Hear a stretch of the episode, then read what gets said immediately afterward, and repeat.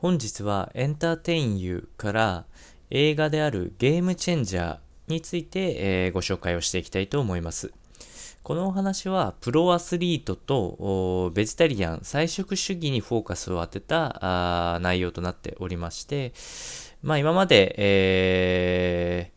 1900年代とかになっていると、基本的にはこう肉をいっぱい食べていくようなアスリートが強いとされていたんですけれども、まあ、実際、えー、調べて研究を進めていくと、えー、植物性のタンパク質でも十分筋肥大をしていって、えー、実際の競技のパフォーマンスが上がったというデータがあるので、それをいろんな選手に、え、インタビューを交えたり、研究結果を交えたりして説明していくといった内容になっております。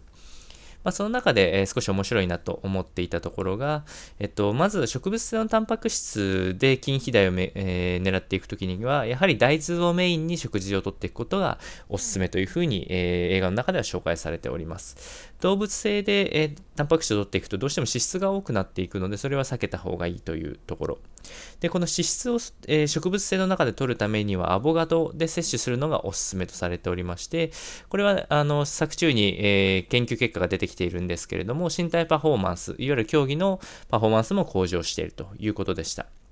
で、最後に、えー、この食肉のずっとこう広がってきた歴史的背景として、えー、テレビ CM 等の広告戦力が色濃く出ておりまして、肉を食うっていうことがかっこいいっていうのをイメージ化していった戦略があったりしますので、まあ、そういうのをフラットのとした目線で見ていくと、えー、こういう菜食主義と運動に関しての考え方がまとまっていくかと思いますので、参考にお伝えをいたしました。